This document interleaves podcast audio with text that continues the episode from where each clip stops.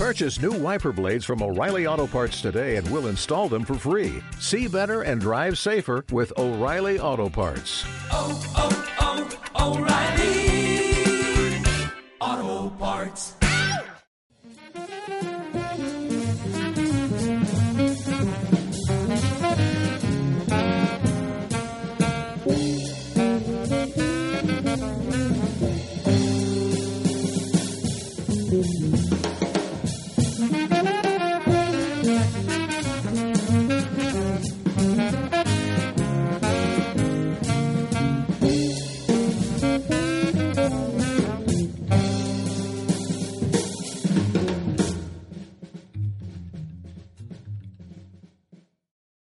Buenos días a todos. El profesor Jesús Huerta de Soto es catedrático de Economía Política en la Universidad Rey Juan Carlos de Madrid. Aparte de eso, a día de hoy es la figura más representativa dentro de la escuela austriaca. Sus trabajos sobre los ciclos económicos y el patrón oro han dado la vuelta al mundo y han sido citados por eh, varios miembros de la escuela austriaca como Leo Rockwell o Israel Kirchner. Eh, aparte de ello, Huerta de Soto se puede considerar como uno de los, de los que más se ha hecho por el liberalismo en este país por el- y por el libertarianismo y el, y el anarcocapitalismo. Muchos de nosotros hemos visto sus vídeos en YouTube. ¿Quién no le ha visto romper el billete de 10 euros? Muchos de ellos hemos visto el vídeo de- diciendo que invierta su puta madre. Y por ello tampoco me voy a extender mucho porque es que lo conocemos todos. Así que le voy a ceder la palabra que creo que todo el mundo está deseando. Don Jesús Huerta de Soto. Muchas gracias, muchas gracias por esta amable presentación. Para mí es un gran placer estar esta mañana del sábado aquí con todos vosotros, sobre todo con la gente joven, que yo creo que es la, mayor esperanza para el futuro de la libertad. Y mi intervención hoy es una intervención que pretende ser muy contundente. O sea, yo lo que voy a tratar de demostrar es que el liberalismo es una utopía teóricamente imposible. Esto es esencial. El liberalismo clásico está condenado a morir. Desde el punto de vista científico es imposible, desde el punto de vista ético es profundamente inmoral. Y que el único sistema de cooperación social teóricamente posible y compatible con la naturaleza del ser humano es el capitalismo libertario, la anarquía de propiedad privada o, si que ustedes prefieren, el anarcocapitalismo. No hay peor enemigo para la libertad que el liberal clásico. Esta es la tesis, voy a mantener, clarísimo. ¿Y por qué? ¿Por qué el liberalismo es teóricamente imposible? El liberalismo es teóricamente imposible porque lleva dentro de sí mismo la semilla de su propia destrucción.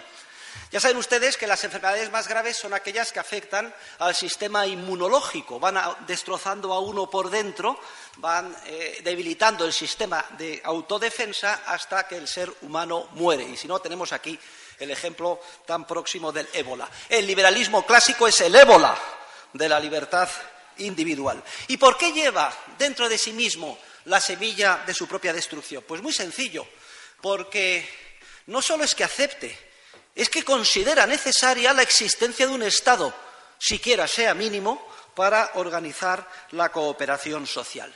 Y esto, señores, es el problema esencial. Porque una vez que se acepta la existencia del Estado, una vez que se da entrada al virus del ébola en el organismo, estamos perdidos.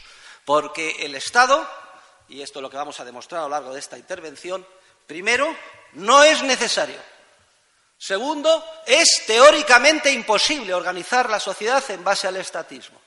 Y en tercer lugar, y esto es lo más importante, una vez que has dado entrada en tu organismo al virus destructor, que es el Estado siquiera sea mínimo, es imposible poner freno a su crecimiento sin límites. Es imposible limitar el Estado. Si algo está claro, es que el programa político del liberal clásico ha fracasado ostentosamente. El Estado no ha dejado de crecer. Y lo que hemos podido llegar a demostrar los teóricos de la economía son las razones por las cuales tal fracaso era inevitable.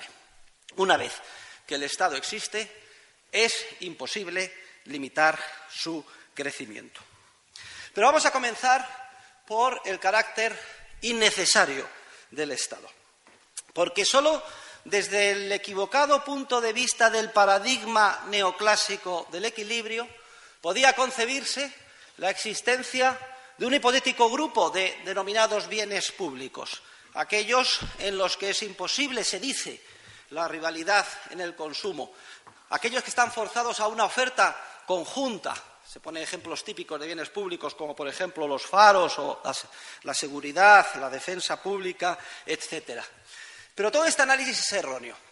La entrada en nuestra disciplina de la concepción dinámica del mercado basada en la creatividad empresarial ha arrumbado, ha hecho que cayera como un castillo de naipes todo este análisis sobre los supuestos, la existencia, supuesta existencia de bienes públicos que bloquearía de alguna forma la manifestación de preferencias a nivel público y exigiría la existencia de un órgano monopolista de la violencia para proveerlos. Repito, todo el análisis dinámico basado en la empresarialidad y en el orden espontáneo del mercado, del proceso de mercado, ha echado por tierra toda, esta, eh, toda esta argumentación neoclásica. Porque desde un punto de vista dinámico, Siempre que se da una supuesta situación estática de bien público, es decir, de no rivalidad en el consumo o de oferta conjunta, surgen inmediatamente los incentivos empresariales que llevan al descubrimiento de las innovaciones necesarias para permitir precisamente que la oferta no sea conjunta o que se pueda producir la rivalidad en el consumo o excluir a los denominados free riders, ¿eh? usuarios gratuitos o gorrones, como ustedes los quieran, denominar. Y tenemos eh, múltiples ejemplos de este principio eh, teórico. Recuerden, por ejemplo, el problema de la definición de derechos de propiedad en el lejano oeste en relación con las reses, ¿eh? como hay un problema ahí tremendo de definición de derechos de propiedad que da lugar a, determinados conflictos, pero se van produciendo una serie de innovaciones paulatinas. En un primer momento, el famoso cowboy armado, que además ha sido objeto de múltiples películas y western que nos han endulzado nuestra vida, sobre todo nuestra juventud, ¿eh? que iba a pistola vigilando dónde estaba el ganado y la propiedad de quién era y de quién no eran, y los problemas cuando había algún conflicto pues se dilucidaban, un par de tiros, a lo mejor algún pequeño ahorcamiento, y se mejoró muchísimo en lo que se refiere a la definición de derechos de propiedad. Pero no solo está el cowboy, hay otra innovación empresarial que es el marcaje de las reses. Se marcan las reses y ya se puede saber a simple vista si esta es la tuya o esta es la mía. Y así va evolucionando el proceso empresarial de descubrimiento de creatividad hasta que prácticamente se, resuelve del todo cuando por primera vez se encuentra un procedimiento para separar de una manera bastante económica grandísimas extensiones de tierras, el conocido como el alambre de espino, famoso alambre de espino.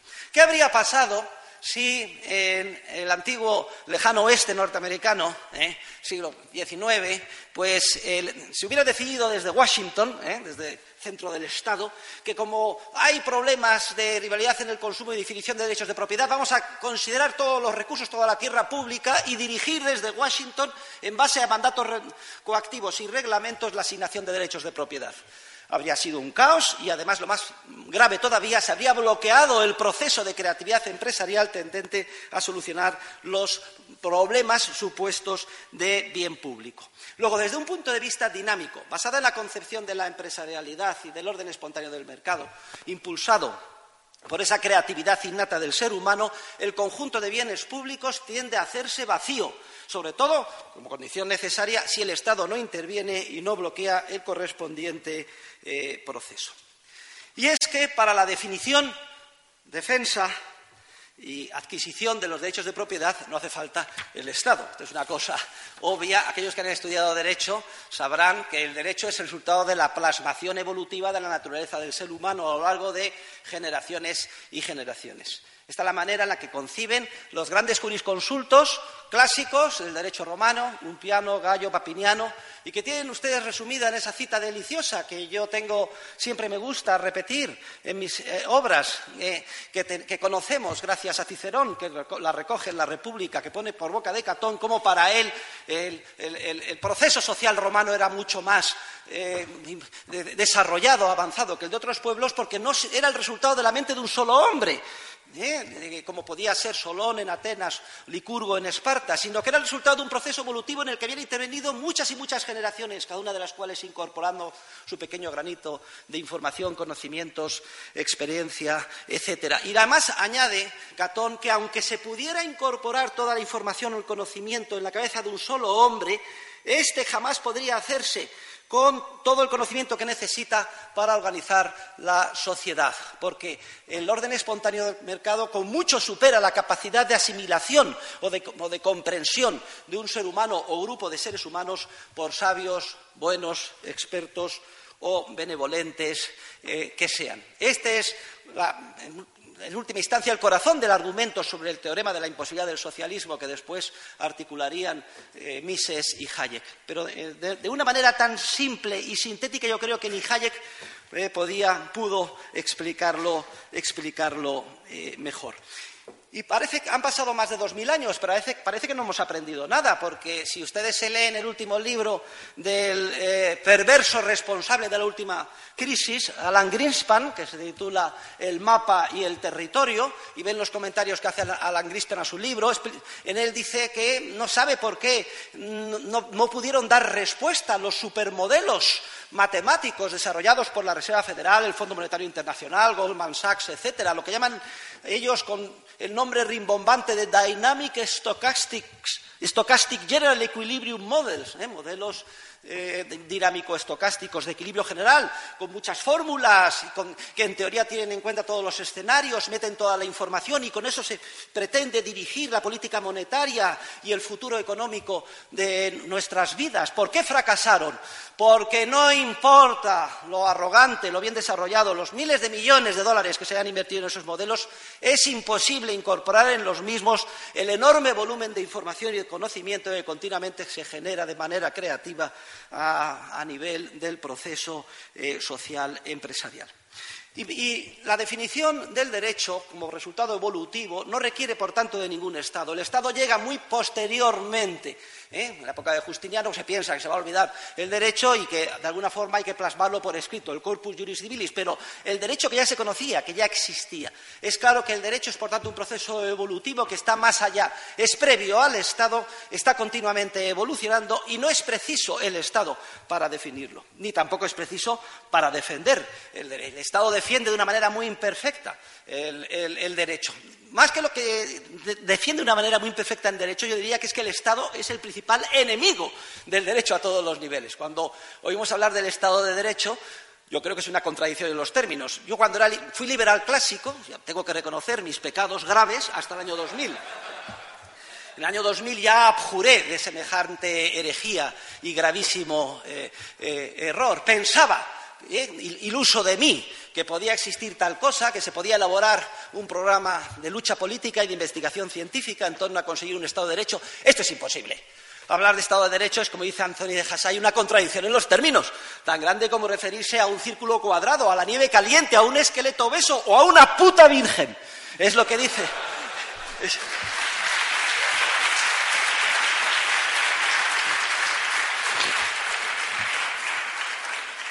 Luego, no requiere ni para la definición ni para, la defensa eh, del derecho, no, se requiere la existencia del Estado. Todo lo contrario, el Estado es el principal enemigo a la hora de defender el verdadero derecho, es el principal obstáculo para su definición. Y cuanto antes nos quitemos la venda de los ojos y nos demos cuenta de esta realidad y de las razones teóricas por las que siempre esto va a ser así, mucho mejor en nuestro avance en la lucha por la libertad. Ahora bien, no solo el Estado es, desde el punto de vista científico, innecesario, es que además el estatismo, entendido por estatismo el, deseo de organizar la cooperación social en base a un órgano monopolista de la coacción institucional o la violencia, que conocemos con el nombre de Estado. El estatismo es teóricamente imposible. Toda la teoría austríaca sobre la imposibilidad del socialismo de alguna forma se generaliza y se convierte en una teoría sobre la imposibilidad del estatismo. Estoy preparando la quinta edición española de mi libro Socialismo, Cálculo Económico y Función Empresarial. Y muy seriamente muy seriamente he considerado la posibilidad de cambiarle el título, porque el problema no es el socialismo. Ya me he dado cuenta a lo largo de las últimas décadas que estábamos atacando a un, muñeco de paja, a, algo que no es realmente lo malo. El problema no es el socialismo, el problema es el Estado en sí. El problema es el estatismo y por eso mi libro debería de volver a titularse como Estatismo, Cálculo Económico y Función Empresarial. Porque si hay una conclusión esencial del análisis teórico de la escuela austriaca es que es imposible organizar cualquier parcela de la vida en sociedad en base a la coacción institucional, incluyendo la definición del derecho, incluyendo la defensa del derecho, incluyendo la justicia, incluyendo el orden público. Y ello por unas razones, unas razones esenciales. Analizo con detalle estas razones a lo largo de las 450 páginas de mi libro, pero que las podemos resumir aquí. Primero, por razones de información o conocimiento. Me he referido a ellas cuando he hecho la cita de Catón. Es que es inmenso el volumen de conocimiento e información, ni siquiera lo podemos concebir, que, que continuamente generan los seres, generamos nosotros, los seres humanos de a pie, conforme desarrollamos nuestras vidas.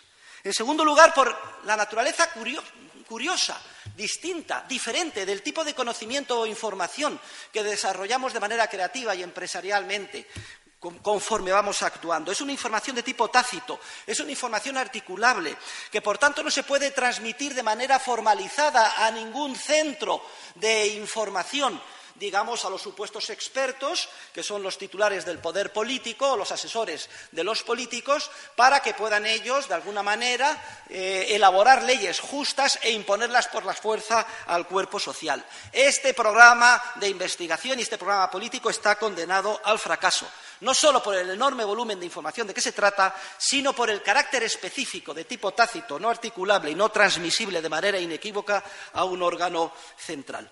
Pero es que además, y en tercer lugar, la información y el conocimiento del que estamos hablando no es una información o conocimiento que esté dado, congelado en algún sitio, acumulado y se pueda transmitir o llevar de un lugar a otro. La información no está dada, porque la información la estamos cambiando continuamente los seres humanos como resultado de nuestra creatividad empresarial.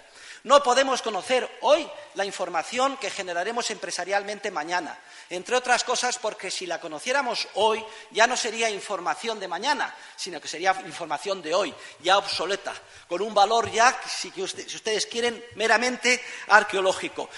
Pero resulta que el organizador coactivo, el Estado, la información que necesita para dar un, contenido coordinador a sus mandatos en cualquier parcela de las que quiera intervenir es la información que será relevante mañana y que no es una información que todavía ha surgido y ha sido creada desde el punto de vista empresarial. Nos damos cuenta de la paradoja, de la imposibilidad teórica de que pueda conseguir éxito en su eh, programa de organizar la sociedad con éxito el Estado. Y, en cuarto y último lugar, lo más importante, es que Estado es coacción. Esto es lo más importante. Esto es lo que tenemos que repetir una y otra vez a todos los niveles. Estatismo es coacción, es violencia sistemática, es policía, es cárcel, es tiro en la nuca, son cámaras de gas. es todo lo mismo, con pequeñas diferencias de grado. Y la coacción bloquea la creatividad empresarial de los seres humanos de a pie. No solo es que la información que necesita el Estado es una información futura que todavía en gran medida no ha sido creada, es todavía más grave. Es que resulta que como el Estado siempre incide de manera coactiva en el cuerpo social, bloquea precisamente y en la medida en que incida con éxito, bloquea la creación de información de primera mano, que es precisamente la que necesita para dar un contenido coordinador a sus mandatos el día de mañana. Esas son las cuatro razones principales por las cuales el socialismo, el estatismo, es teóricamente eh, imposible. Y hay otras muchas eh, consecuencias periféricas del daño que hace el Estado en nuestras vidas.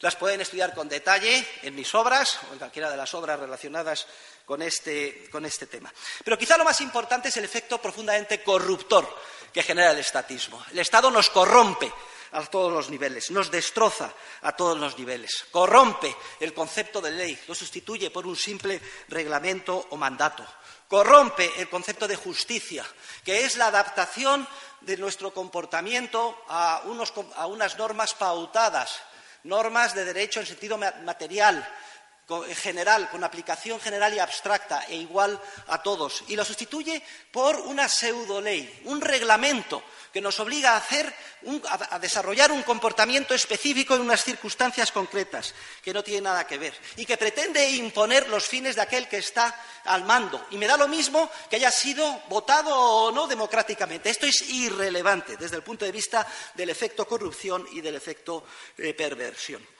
Pero, ¿qué les voy a decir que ustedes no conozcan? Si es que coge uno, abre la presa todos los días y parece que todo esto es una enfermedad moral y que nuestros líderes, por ejemplo, el rey Felipe VI, no, es que necesitamos volver a la moralidad. Eh, eh, eh, hierran gravemente en el diagnóstico del problema. No se trata en que de pronto todos hayamos dejado de ser morales. Es que resulta que el sistema basado en el Estado corrompe nuestro comportamiento de manera sistemática. Y que no me diga alguien, pero ¿qué dice usted, profesor Huerta de Soto? Que el Estado, el estatismo es teóricamente imposible, pero no vivimos con un Estado. No están prosperando las sociedades. No a trancas y barrancas avanzamos. Y la respuesta es que esto, en la medida en que suceda, no sucede como consecuencia del Estado, sino a pesar del Estado. Esta es la idea esencial, que además da título a una de las obras de mi gran colega y amigo Carlos Rodríguez Brown, que recomiendo que todos ustedes eh, lean. ¿eh? Todo lo que ustedes puedan ver bueno que les, rodea no es resultado del Estado, sino que ha podido surgir con grandes dificultades a pesar del Estado. Y aquí me gustaría que todos fuéramos conscientes de que eh, el, ciudadano en general muy fácilmente cae víctima de una peligrosísima ilusión, porque como consideramos que, por ejemplo, son esenciales para nuestra vida las carreteras, ¿eh? la educación, eh, los hospitales, el orden público. Y como vemos que en la situación actual las carreteras, el orden público, la educación, etcétera, las proporciona malamente el Estado, identificamos Estado con estos bienes que son tan necesarios. Y pensamos que si no existiera el Estado no existirían estos bienes supuestamente públicos. Este es el gravísimo error de esta falsa correlación. Tenemos que darnos cuenta de que el Estado es una remora y de que sin Estado dispondríamos de carreteras, educación, hospitales, orden público muchísimo más eficientes, muchísimo más moral en cuanto a su comportamiento y a un coste mucho más reducido. Esta es la idea esencial de la agenda libertaria que debemos de mantener y eh, convertir en el centro de nuestro esfuerzo divulgador y teórico hoy en día. Pero hay un tercer argumento, una tercera idea esencial, y es que seamos conscientes de que, además, una vez que se abre la puerta al virus del Estado, es imposible poner límite a su expansión. Esta es una idea esencial, clarísima. La tienen ustedes más o menos desarrollada intuitivamente, por ejemplo, en las obras de Hans Hermann Hoppe, en su libro sobre la democracia, El, Dios que, fracasó, The God That Failed, y de hecho le lleva a una serie de conclusiones que en algún sentido pues parecen un poco eh, chocantes, como por ejemplo la conclusión teórica a la que llega Hoppe de que a estos efectos y como mal menor una monarquía absoluta sería menos peligrosa que una democracia porque el monarca absoluto, considerándose propietario de su reino, pues aunque solo sea para no matar las gallinas de los huevos de oro y dejar algo a sus herederos, salvo que sea profundamente idiota, pues tenderá a ser menos dañino, perjudicial que un sistema democrático. Bueno, dejemos este, eh, esta discusión eh, ahí. Yo puedo parcialmente estar de acuerdo, pero tendría que ser un rey de un reino pequeñito, ¿eh? no más grande que Andorra o Mónaco muchos reinos que tuvieran su finquita y trataran de atraer eh, equipo capital y recursos humanos y la gente pudiera votar con los pies. Bueno, puedo concebir ese sistema, sin duda alguna, sería mucho más atractivo para la libertad, la civilización y el progreso que el que tenemos ahora. Pero volviendo al sistema democrático, yo estoy completamente de acuerdo con Hayek. No hay nada más peligroso para la libertad que la democracia. Dice Hayek que democracia, etimológicamente, significa kratos, significa poder absoluto en el pueblo. Y una cosa que suponga poder absoluto es algo a lo que no tenemos que oponer los amantes de la libertad. Y dice Hayek, si por democracia se entiende lo que etimológicamente significa, yo no soy demócrata, y lo repito aquí ahora personalmente. Y él define otro sistema que califica de isonomía, igualdad de todos ante la ley, o como mucho de marquía ¿eh? en la que no hay poder absoluto, sino que si hay que tomar alguna decisión desde el punto de vista administrativo que se tome en términos de mayorías democráticas. Pero ya esto es una concesión que supone abrir la puerta al virus del estatismo y por tanto peligrosa y todos sabemos que Hayek, que era una persona muy brillante, también era muy desordenado de mente y nunca llegó hasta las últimas consecuencias coherentes con sus propios puntos eh, de partida. Lo que sí tenemos que tener en cuenta es que la mezcla de lo que es la existencia de un órgano monopolista de la coacción con la naturaleza del ser humano es como la nitroglicerina. Es una mezcla explosiva. En el momento en que hay un órgano que se arroga con carácter monopolista la coacción institucional y teniendo en cuenta cómo hemos sido creados y la naturaleza que tenemos los seres humanos, ya estamos perdidos. Porque eso trae como un imán Primero, el desarrollo de todas las facetas más perversas y los peores vicios que el alma humana puede generar. Y por otro lado, el deseo de forma directa, de manera directa o indirecta, acercarse al poder para manipularlo. No hace falta ¿eh? coger la prensa para eh, eh, leer las historias del pequeño Nicolás y darnos cuenta de cómo atrae la maldad a todos los niveles, incluso desde que somos pequeñitos. Por cierto, que si no le pillan al pequeño Nicolás, yo estoy seguro que llega presidente del gobierno, no tengan ustedes ninguna duda. Lo que no sé es si casado o no con la, denominada pechotes, que me he enterado esta mañana que, anda por ahí circulando. Y yo no salgo de mi asombro. En una noticia, el Nicolás y la pechotes. En el otra, el PP eh, financió con 750.000 euros con dinero negro el arreglo de su sede social. ¿Pero dónde vivimos? Todo el mundo sorprendido. ¿Qué país? ¿Qué falta de moralidad? Nada de falta de moralidad. Es lo típico que siempre sucederá en un entorno en el que el Estado se encarga de la organización social.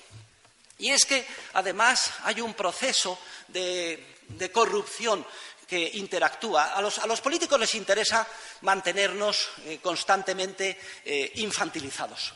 El esquema, basta encender la televisión y ver un telediario cualquiera, es siempre el mismo. Se detecta un supuesto problema, se achaca el problema a las fuerzas perversas del mercado, siempre hay ánimo de lucro de algún empresario capitalista perverso que no tiene en cuenta el bien común, pero ustedes ciudadanos quédense tranquilos porque ya ha llegado papá Estado que ha tomado tales medidas, legislación, reglamento, etcétera, y el problema va a quedar solucionado. Al ser humano, es normal, nos produce vértigo el hecho de que el futuro sea un por hacer y no un porvenir, y que, por tanto, como no está ahí dado y solo falta que llegue, sino que lo tenemos que construir o hacer día a día, hay una incertidumbre ineradicable sobre cuál va a ser. Esto, precisamente, que es eh, inseparable con nuestra propia naturaleza, es lo que hace que merezca la pena vivir nuestras vidas, porque hace atractivo vivir, hace que la vida sea un continuo desafío. Pero también a muchas personas eh, y en muchas ocasiones esto nos produce vértigo, nos da inseguridad. Nos gustaría tener una seguridad sobre lo que va a pasar mañana. Nos gustaría tener una bola de cristal. Nos gustaría tener algo al que poder agarrarnos. Y en cuanto los políticos nos ofrecen esta vana ilusión, de que se van a ocupar del, destino de nuestras vidas desde que nacemos hasta que morimos, de que de todo, la educación, la sanidad, la vivienda, las vacaciones, el sueldo, va a estar en buenas manos, en ese momento caemos en la trampa. Es muy sencillo caer en este pecado de borrachera del poder y dejarnos comprar. Y decir, sí, que sean ellos y a través del sistema político democrático que se basa en la, como todos sabemos, en la compra eh, de, votos, pues nos dejamos de comprar y ponemos todas las esperanzas en el Estado. Otra cosa es que luego los hechos son rotundos y se pondrá de manifiesto que lo que se ha prometido no se puede cumplir. Y eso produce gran indignación. Y están los indignados en la Puerta del Sol y Podemos, que son como nosotros, pero en las antípodas, todos diciendo que van a acabar con esto, que lo que hace falta es todavía más Estado, una revolución, quemar a los, políticos, pero también a los banqueros, a los empresarios, a todo Kiski, ¿eh? pedir la condonación de la deuda, etcétera. Pobrecillos, qué incultura, pero, eh, pero lo menos es, caldo de cultivo preparado para que les expliquemos y les enseñemos cuál es la realidad. Porque la realidad es que en, en esa borrachera del poder, en esa infantilización de los seres humanos, a la larga hay una serie también de principios económicos contra los que no se puede luchar. Por ejemplo, la racionalidad de la ignorancia, estudiado por la Escuela de Public Choice. No sé si relevante estudiar los programas de los partidos políticos y además votar con conocimiento de causa, porque todos descontamos que nuestro voto es irrelevante. Todos sabemos que en cualquiera de las elecciones en las que hemos ido a votar, si no hubiéramos votado, el resultado es el mismo. Entonces, ¿para qué votamos? Porque somos gilipollas integrales, ¿por qué votamos? ¿Eh? Pues porque nos quedamos más tranquilos, porque lo, concebimos en términos de mi equipo de fútbol, que ganen los míos y no ganen eh, los otros, o porque este me parece más guapo, porque tiene morritos, el otro me parece más feo, o porque en mi casa siempre se ha odiado a los de derecha, a la derechona, o se ha odiado a los de izquierda, a los comunistas, por toda una serie de razones más o menos prosaicas, pero que nada tienen que ver con eh, el fundamento realmente social de, lo que debería de ser un, voto. Y no solo la racionalidad de la ignorancia continuamente actúa, sino también el peso continuo y creciente de los grupos de interés. A río revuelto, ganancia de pescadores. Nadie se ocupa de defender a la mayoría silenciosa, los grupos de interés se organizan, presionan directamente para conseguir ventajas concretas eh, del poder político a cambio de apoyos puntuales. Y así es como funciona el sistema, lo estamos viendo todos los días. A los políticos les importa tres pepinos lo que nos suceda más allá de las siguientes elecciones. Es el efecto de la miopía gubernamental. Solo quieren comprar nuestros votos, conseguir el poder y luego, si te he visto, no me acuerdo. No hay ninguna obligación de cumplir lo que se prometió en las elecciones. Es lo que se denomina el principio de la representación no vinculante. Y si a eso añadimos el papel de los funcionarios o burócratas, que son los que se encargan luego de manera concatenada de imponer los reglamentos eh, voluntaristas del poder, los funcionarios siempre son víctimas de la megalomanía. Lo único que quieren es más presupuesto. Siempre que conciben que su departamento es el más esencial. Una vez que se ha creado, jamás puede cerrarse. Ningún funcionario en el pasado, en el presente y en el futuro pues reunirá a los periodistas en una conferencia de prensa para decirles, señores, después de un estudio profundo por nosotros hemos llegado a la conclusión de que nuestro departamento sobra y le he pedido a mi ministro que lo cierre. Jamás ocurrirá tal cosa, todo lo contrario. Hay problema en la justicia, ¿qué es lo que se pide? Más presupuesto, más jueces, más funcionarios, siempre lo mismo, en todos los ámbitos. Es el efecto de la megalomanía, de la eh, irresponsabilidad del funcionario que lo único que quiere, porque es lo único que le encorseta el presupuesto y el reglamento, más libertad en el sentido de más presupuesto y más gasto. La mezcla de todos estos inevitables principios con la naturaleza nuestra es tremendamente eh, letal. Y además hace que no sea una parodia esa famosa frase de Groucho Marx, que definía la política, y cito literalmente, como, primero, el arte de buscar problemas inexistentes. Segundo, convencer a la gente de que se, se han encontrado esos problemas, que solo son aparentes. Tercero, hacer un diagnóstico erróneo de los mismos.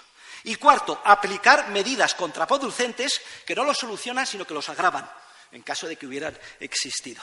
Esa era la definición, la parodia de Groucho Marx, pero me parece que después de lo que estamos hablando coincide completamente con lo que sucede en la realidad.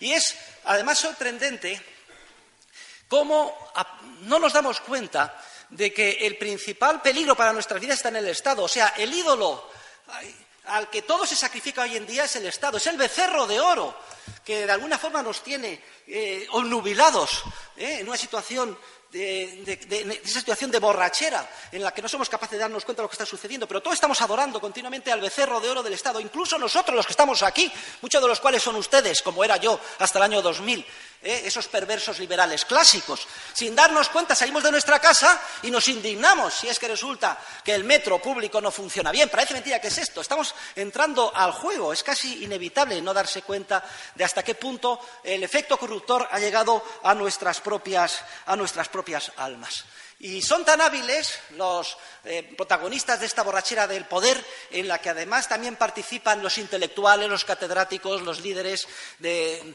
de, del pensamiento, etcétera, que dan apoyo a los, políticos, también a cambio de prebendas, etcétera. Es, tan tremendo que incluso son capaces de convencer a la ciudadanía que la, que la culpa de los problemas y conflictos que ineludiblemente ellos mismos generan se encuentran en otros eh, en, en, otras, en, otras, razones, en otras causas. Generalmente, ¿en qué? En la economía de mercado, en el capitalismo, en la empresa, en el ánimo de lucro, etcétera. Incluso los líderes sociales más conspicuos, estoy hablando de papas, etcétera, en vez de reconocer que el principal peligro para sus respectivas religiones radica en el Estado, le echan, empiezan a hablar de que si la desigualdad, que si las ansas de materialismo, que si la falta de solidaridad, es decir, buenismo puro y duro y barato. No todos los líderes sociales eh, eh, son así. Tenemos, por ejemplo, el caso del Papa emérito, eh, Joseph Ratzinger, Benedicto XVI, Tiene mucha gracia porque es el que de manera más clara ha explicado que el Estado, sin ninguna duda, es la encarnación del demonio, del maligno. Ya saben ustedes esto, eh, lo, claro que está. Por ejemplo, en el volumen 2 de su eh, sobresaliente biografía, Jesús de Nazaret. Ratzinger lo que pasa es que las cosas las dice en plan alemán, Panzer, pero poniéndolo siempre en boca de otros. Y comenta las tentaciones a las que se ve sometido Jesucristo. La primera, la segunda, dice, y ahora viene la más grave de todas. Viene el demonio, el maligno, y coge a Jesús y lo sube arriba de unos peñascos en un monte. Y le dice, observa todos los reinos, sic, estados de la tierra, coma, cuyo poder me ha sido concedido. Es decir, todos están al servicio del demonio. Te los ofrezco si me adoras. Cita literal de San Lucas, no hay ninguna duda. El Estado es la encarnación del demonio.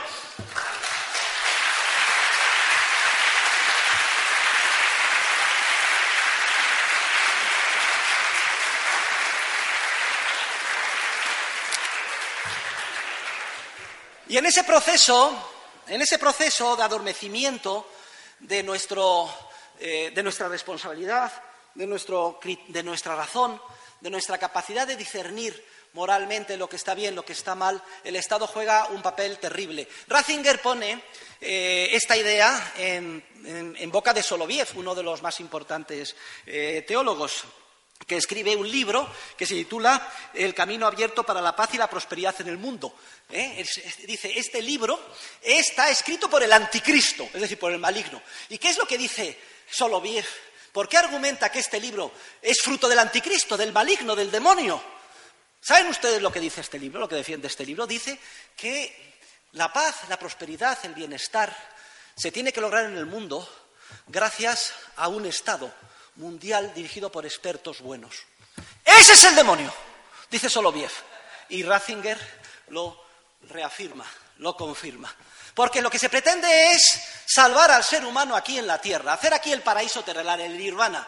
Como es lógico, los líderes religiosos dicen haciendo tabla rasa de Dios y movilizar a toda la sociedad en pos de ese ideal imposible. Es la borrachera de arrogancia fatal, la fatal arrogancia, el pecado intelectual más grave del ser humano, ¿eh? que da título a la última obra de Hayek. Ya saben ustedes el pecado original a que se debe. Viene la serpiente y le dice a Eva, siempre las mujeres son las primeras, las, más- listas, y, a- oye, ¿por qué no tomas de este fruto? No, nos lo ha prohibido Dios. ¿Pero por qué te lo ha prohibido? Será sin, vergüenza. ¿Sabes por qué no quiere? Que lo tomes porque si lo comes serás como Dios. De- Describe perfectamente la arrogancia fatal que nos tienta continuamente el ser humano y que hace precisamente que siendo así nuestra naturaleza sea tan letal la existencia del Estado que nos ofrece satisfacer ese deseo de arrogancia a través del órgano monopolista de la coacción. Cómelo y serás como Dios. Comió Eva y luego se lo dio a, Adán, que como todos sabemos los hombres son una pandilla de gilipollas y, hace- y hacen lo que dicen sus mujeres. Incluyéndome a mí.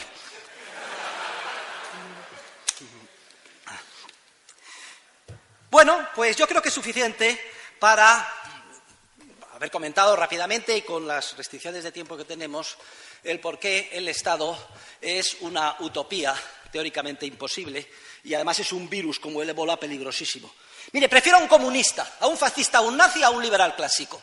Porque por lo menos sabemos, por lo menos sabemos que está equivocado, que es un peligro y donde hay que atacar, pero el liberal clásico lo tienes dentro, dentro de ti mismo.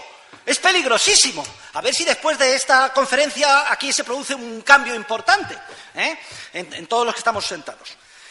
¿Cuál es la salida? Pues no hay, otra salida que la anarquía de propiedad privada, el anarcocapitalismo o el capitalismo libertario. Es el único sistema de cooperación social compatible con la naturaleza del ser humano, compatible con tal y como hemos sido creados los seres humanos, con esta innata capacidad creativa. Toda la teoría económica sensata de la escuela austríaca se basa en el estudio del orden espontáneo del mercado. Es decir, sin necesidad de ser dirigido desde arriba, eh, por la simple búsqueda de ganancia, los seres humanos, nos damos cuenta de que salimos ganando intercambiando con los demás. Do. Y somos capaces, de manera evolutiva, de descubrir, primero, unos más con más capacidad empresarial que otros, que logramos mejor nuestros fines si a cambio de lo que tenemos pedimos un medio que, aunque no necesitemos directamente, sí que nos damos cuenta que es objeto de intercambio con más frecuencia. Y ese medio, en la medida en que se generaliza, se convierte, en un medio de intercambio generalmente aceptado, que es el dinero. Nadie tiene la capacidad intelectual, ningún experto, ni grupo de expertos para crear el dinero, ni mucho menos para mejorarlo como institución, solo, solo para corromperlo, como vemos día a día que hacen los bancos, eh, de los bancos centrales. O los gobiernos cuando conceden privilegios a los banqueros privados para que actúen con reserva fraccionaria en contra de los principios generales del derecho. Y el dinero lo que permite es la, expansión sin límite de los intercambios. Por eso es la institución social por excelencia. Porque la sociedad es una complejísima red de interacciones humanas que básicamente son relaciones de intercambio. Y en esa multiplicación exponencial de los intercambios tenemos que entendernos con el otro. Y entonces surgen evolutivamente y de manera asintótica idiomas o lenguajes. Y hoy en día el castellano, el chino y a nivel internacional, científico y económico, el inglés sobre todo, como fue en su día el latín. Y además en esos intercambios tenemos que desarrollar unos comportamientos pautados, el apretón de manos, el que el contrato hay que cumplirlo. Y si no lo hacemos, pues somos objeto de un estigma.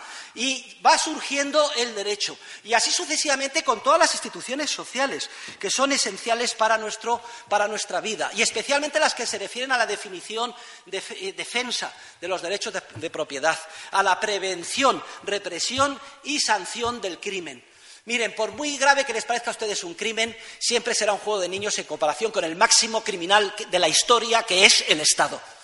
Y el mercado desarrolla de manera evolutiva y muy eficiente y al margen del Estado desde el punto de vista de la creatividad empresarial, los mecanismos paulatinos para definir, defender y conseguir la prevención, sanción y represión del crimen cada vez mejor, de manera más moral y más barata.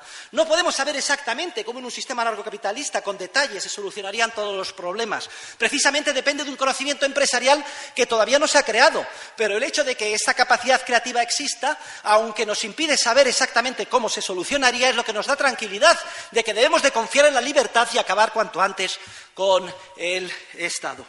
La teoría del orden evolutivo y del mercado nos permite generalizar el análisis y construir toda una teoría sobre el sistema narcocapitalista, que, por cierto, es el contenido de la parte primera del volumen 1 de mi libro, Tratado de Teoría Económica Política Moderna, que actualmente me encuentro eh, escribiendo. Entonces, ¿cuáles son las conclusiones? Del análisis que estamos haciendo esta mañana? Pues básicamente son conclusiones revolucionarias. Nosotros debemos de ser revolucionarios. Yo me considero un revolucionario. A mí me gustaría que todos mis seguidores y todos ustedes sean revolucionarios. El objetivo es acabar con el Estado. Eso lo tengo que tener muy claro. Es destruir, quizá destruir conlleva una idea demasiado violenta, etcétera. Desmantelar, eliminar el Estado.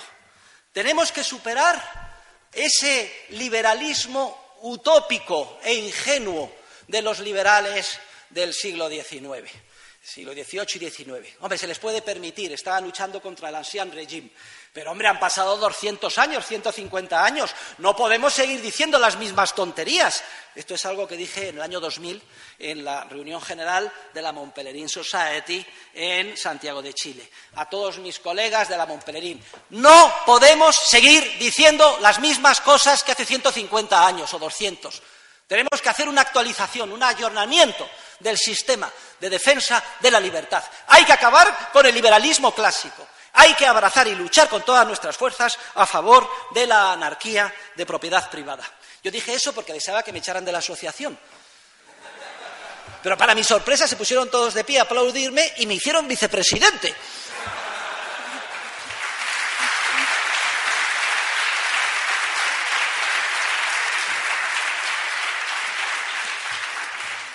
Y aunque sea parafrasear a Marx, no todo lo que dijo Marx es una tontería. Aunque sea para frasear a Marx, es vital hoy en día acabar con este liberalismo utópico y sustituido por el liberalismo verdaderamente científico, que no es el liberalismo clásico, sino que es el libertarismo basado en la anarquía de propiedad privada. Y aquí me gustaría hacer, dar algunos consejos, sobre todo a los más jóvenes. Cuando me vinieron a ver la primera vez sus representantes, de Estudiantes para la Libertad, a mi despacho en la Rey Juan Carlos, yo les dije no. Yo siempre te digo que no. Es lo que también recomiendo a mis, a mis alumnas. Mirad, chicas, de entrada siempre no, porque para decir sí siempre se está a tiempo. Y yo dije no, yo no puedo, yo no doy conferencias, yo se la dejo a mis chicos, hay que dar, yo ya estoy, vean ustedes los vídeos, etcétera. Al final he terminado aquí y además eh, muy contentos. Pero yo les dije a los que vinieron a verme, mira, lo que tenéis que hacer es estudiar. Me parece fenomenal que el movimiento se expanda, que también copiando eh, a los soviets se vayan haciendo estas células en todas las universidades y departamentos, me parece fenomenal, pero esto va a quedar en agua de borrajas como no estudiéis. Y les hice un pequeño quiz, examen. ¿Te has leído la acción humana? No. ¿Te has leído los libros de Rothbard? No. ¿Te has leído mis libros? No. Cuando os leáis todos, me invitáis. Bueno, la primera recomendación que os doy, no se puede hacer nada sin estudiar. Tenemos que estudiar a fondo, hay un acervo riquísimo de, argumentos y de teorías, ya perfectamente, casi perfecta, no hay nada perfecto, pero muy elaborado, y desde luego a la hora de luchar en el día y día ahí fuera no podéis eh, andar en plan light, hay que dominar, hay que luchar los argumentos. La búsqueda de la verdad científica debe de ser además un objetivo irrenunciable. Yo no digo que todos se dediquen al ámbito académico, aunque no estaría mal que de eh, estos movimientos y células jóvenes surjan académicos el día de mañana que puedan ocupar puestos de responsabilidad, aunque sea en la universidad pública. Yo siempre digo que soy un virus, en este sentido de los buenos, introducido dentro del sistema malo para destruirlo. ¿eh? Estudio a fondo y luego aquellos que queráis ah, eh, dedicaros a una actividad más prosaica, más de conseguir objetivos a corto plazo, más cercana de la política, qué grave error. Durante varios años venían mis alumnos, profesor, queremos fundar un partido político. no destrocéis vuestras vidas fundando un partido político. ¿eh? Es como decir, vamos a zambullir en el flujo de sangre llena de, infectada de virus del ébola, ¿eh? a ver si solucionamos el sistema. Eso es imposible. Pero bueno, estos chicos son tan tozudos que al final crean su partido, el Partido de la Libertad Individual, y pobrecillos, como el programa es lo que yo decía en clase, pues me, he hecho militante. Pero no destrocéis vuestras vidas, ¿eh? lo cual me, obligó a mandar una carta rescindiendo mi militancia en el PP y en UPN, que me habían hecho ad calendas graecas haciendo, hace muchísimos años y no había yo mandado orden de, de baja al correspondiente banco. Pero yo creo que esa es una misión perdida. La misión importante es, mediante el estudio, mediante la propagación de las ideas, mediante la elaboración de las células, mediante los think tanks. Tengo un trabajo, el economista liberal la política, que desgrana todos los ámbitos donde podemos luchar. Ahora bien, me gustaría hacer aquí eh, dos observaciones. Una, que a veces se consigue mucho más en vez de hablando, escribiendo con think tanks, partidos políticos, eh, eh, argumentando, etcétera. A veces en un día se avanzan, se dan zancadas de varios siglos, simplemente si hay un marco institucionalizado que te obliga a ir por donde debes. Y eso es precisamente lo que ha sucedido con el euro, que de alguna forma ha mimetizado en gran medida el funcionamiento del patrón oro. Nunca pensé yo en vida que iba a haber las reformas que se han efectuado en España. Y ha sido porque el gobierno se vio literalmente obligado a hacerla, los dos gobiernos, incluyendo la reforma de la Constitución estableciendo el principio del presupuesto equilibrado. Vamos, es que si vive James Buchanan, le da un síncope y se vuelve a morir. ¿Eh? Es lógico, y es cierto, que yo a nivel público digo que estas medidas son una mierda, que no se ha liberalizado ahora en España, que hay que hacer muchísimo más, etcétera. Pero entre nosotros, nunca hubiera yo pensado que se iban a tomar y se han tomado simplemente porque hemos perdido autonomía de política monetaria y el Gobierno le vio las orejas al lobo y pensó, suspendemos pagos en 24 horas y no podemos pagar a los funcionarios. Y tomaron las medidas. Quiere decir que cuando hay un marco, el marco nos obliga a actuar bien o mal.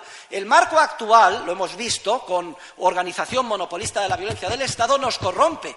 Pero un marco en el que hubiera libertad, un marco en el que no existiera el Estado o estuviera reducido a la mínima expresión, es un marco que tiende a potenciar la parte de virtud de nuestra naturaleza. Y otra idea que también le querría decir es recordar la vieja afirmación de mi gran maestro, Morray Rothbard, que decía que las regulaciones se dividen en dos tipos. Aquellas que hay que eliminar directamente esta regulación fuera, o aquellas que hay que privatizarlas. Nada más.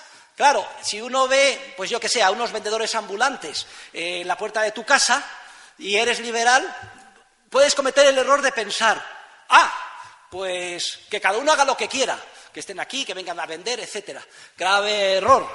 La solución es que la calle tiene que ser privada y la correspondiente comunidad de propietarios establecerá el reglamento de uso. Es decir, hay que privatizar la regulación. Mientras no se privatice el recurso, que no haya regulación puede ser altamente perjudicial para la cooperación social. Y la regulación tiene que ser una regulación tan próxima a aquella que habría en caso de ser el recurso privado, el problema es que no se sabe mientras el recurso no se privatice, pero en muchas ocasiones se tienen indicios de cómo habría que actuar por una vía teórica, cierta experiencia histórica, intuiciones, etcétera. Lo digo porque, por ejemplo, en el ámbito de la teoría monetaria es mucho mejor, mientras no exista patrón oro con coeficiente de caja del 100% para la banca privada, pues que haya un patrón que se aproxime a él, como puede ser el euro sin nacionalismo monetario y sin tipo de cambio flexibles. Pero nuestros compañeros de viaje del virus del ébola letales de la Universidad de Chicago son tan idiotas que piensan que la libertad significa libertad de tipos de cambio, etcétera. No sean ustedes ingenuos en el análisis. No encontrarán a nadie más radical y puro que yo. Hasta el punto de que a mí el profesor Rayo me parece un tibio socialdemócrata. Por, por cierto. Por cierto, no sé si está el profesor Rayo aquí presente o no, no sé si está, pero le hago, un poco de cabeza de turco. Ya saben, cabeza de turco es el tío, el turco que había ahí que se le corta la cabeza, cabeza de turco. ¿eh? Pero eso de defender la reserva fraccionaria, aunque sea para descontar letras supuestamente de buena calidad o que tiene que haber eh, subvenciones del Estado para I más D, con todos los respetos, profesor Rayo. En todo lo demás eres perfecto, pero en este eres un socialdemócrata de cojones. Bien.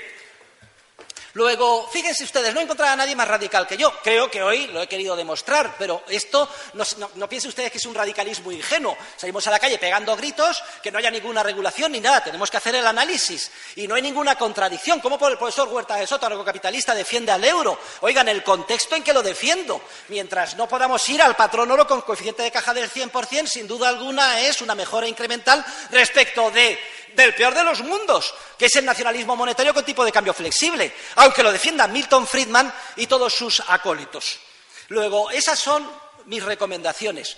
Y si queréis dedicaros a la política, no olvidéis nunca el esquema dual desarrollado por William Hutt. Aquellos que se quieran dedicar a la política, ya les digo que es una labor perdida. Lo importante es conseguir cuanto antes el marco, que es el que fuerza el comportamiento de los seres humanos en la buena dirección, Sí, deben de seguir el esquema dual que consiste en no perder nunca cuál es el objetivo, desde el punto de vista eh, eh, de la libertad, el objetivo final, acabar con el Estado. Y teniendo esto claro, bien, pues a lo mejor se pueden llegar a acuerdos parciales, eh, consensos o pragmatismos, siempre y cuando no supongan paso atrás en la búsqueda de la libertad o en el avance hacia el desmantelamiento del Estado, siempre y cuando no se caiga en el pragmatismo. Porque el, pragmatismo barato, el hecho de ceder en los principios para conseguir a corto plazo poder político, es letal a medio y largo plazo. Claro que la política se basa en conseguir acuerdos para lograr el poder a corto plazo. Por eso digo que es una contradicción en los términos, que es destrozar nuestra vida dedicarnos a la política. Pero como sé que hay alguno de ustedes que no podrá resistir la tentación, por lo menos que no olviden nunca el objetivo a largo plazo, desmantelar el Estado, y que en esa lucha por conseguir el poder nunca violen los principios, nunca den pasos, pasos atrás. Y nuestra, y nuestra posición es puramente revolucionaria. Es, es revolucionaria a nivel científico. Estamos en un momento de cambio de la ciencia económica. Deja de ser una ingeniería social basada en el paradigma del equilibrio para convertirse en toda una teoría general sobre el Big Bang social, la expansión sin límite del conocimiento, de la información, en un mundo creativo y globalizado, en el que ni siquiera podemos imaginar lo que seremos capaces de descubrir y crear el día de mañana. Fíjense ustedes los cambios que ha habido en las últimas décadas en los ordenadores personales, el iPhone, el iPad, y todo esto con la losa de mármol del Estado. Es que lo que puede hacer la humanidad es inconcebible si es que nos quitamos de encima ese peso, esa remora. Y no solo una revolución científica, una revolución económico-social, también una revolución política. El saber que el enemigo es el Estado es lo más importante. Tenemos que salir de ahí pensando que tenemos que destruir el Estado, desmantelar el Estado. Y ese desmantelamiento del Estado no tiene que ser forzosamente sangriento. Ha habido revoluciones muy, importantes y grandes en las que no se ha vertido una gota de sangre. En todo caso, yo soy pacifista, no soy partidario de la utilización de la violencia, más bien de las ideas y de los marcos. Y a veces no, se producirán saltos que ni siquiera podamos haber imaginado. Pero si alguna vez, eh, y no les, desde luego les recomiendo que utilicen la violencia, Rothbard decía que desde el punto de vista eh, práctico uno no se va a jugar la vida. Por esto, entre otras cosas, porque se perdería un soldado que no podría seguir luchando el día de mañana. Pero apliquen los principios esenciales desarrollados por nuestros escolásticos de oro del siglo más brillante de nuestra historia, siglo XVI y XVII de la Escuela de Salamanca. La violencia solo está justificada cuando se han agotado todas las medidas pacíficas. Solamente está justificada en caso de defensa, solamente propia, no con carácter agresivo. Solo está justificado con carácter proporcional. Debe haber proporcionalidad entre la agresión y la violencia que uno haga para defenderse de ella. Hay que asegurarse de que no haya víctimas inocentes en ninguna circunstancia. ¿eh? Y además hay que tener, decían nuestro escolástico del siglo de oro, algunas posibilidades de éxito porque el suicidio es un gran pecado. Yo a esto añadiría dos recomendaciones adicionales, que tanto los soldados como la financiación sean puramente privadas.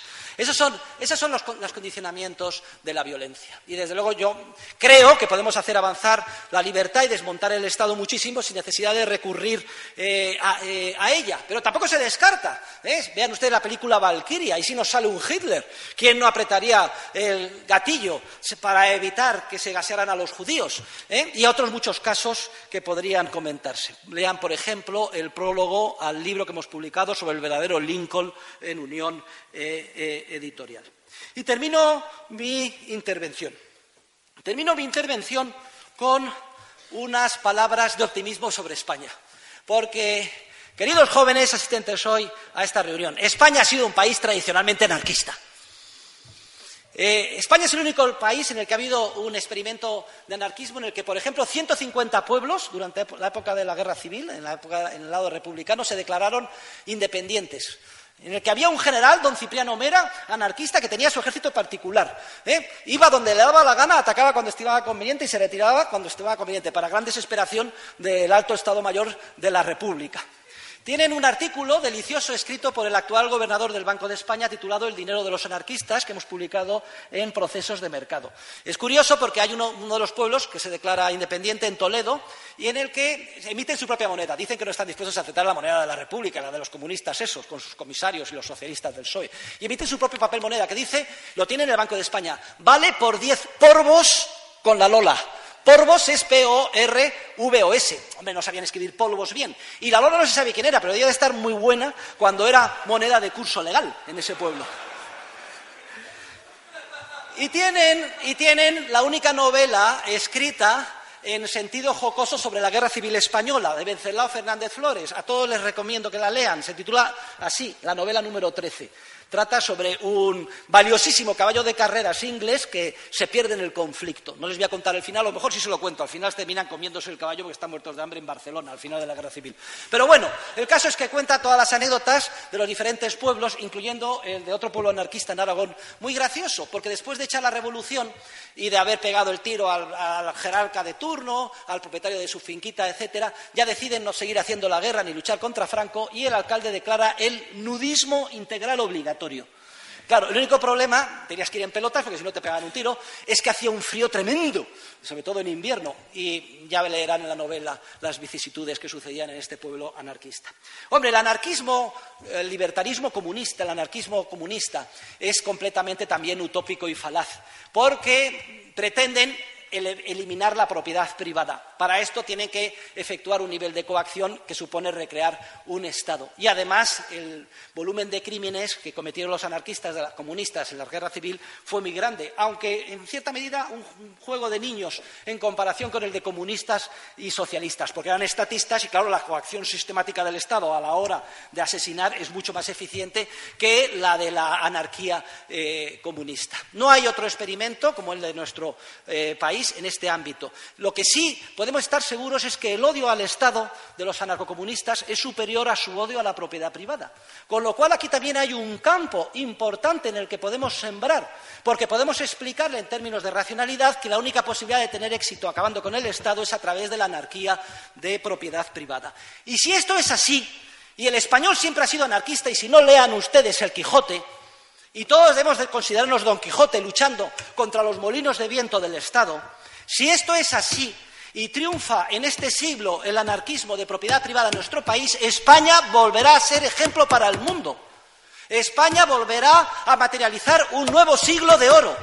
Se encontrará en la vanguardia de una nueva etapa en la que felizmente recordaremos al Estado simplemente como una oscura reliquia de la historia. Muchas gracias.